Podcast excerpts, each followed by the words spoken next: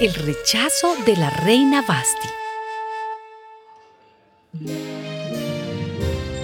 En el séptimo día de fiesta, el rey estaba muy alegre debido al vino y mandó que llevaran a su presencia a la reina Basti luciendo la corona real, para que el pueblo y los grandes personajes pudieran admirar la belleza de la reina, pues realmente era muy hermosa.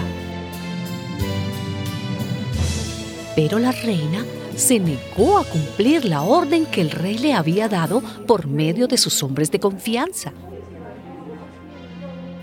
Entonces el rey se enojó mucho. Lleno de ira consultó a los entendidos en cuestiones de leyes. Memucán respondió al rey. La reina Basti no solamente ha ofendido a su majestad, sino también a todas las autoridades y a toda la población de las provincias del rey Azuero.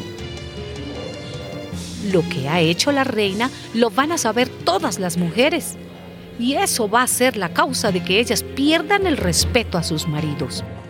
Por lo tanto, si a su majestad le parece bien, que se dé a conocer el siguiente decreto real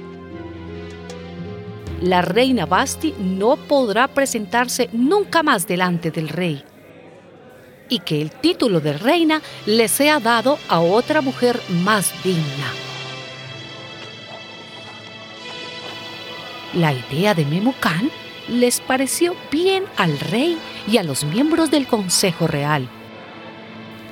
Y el rey la puso en práctica.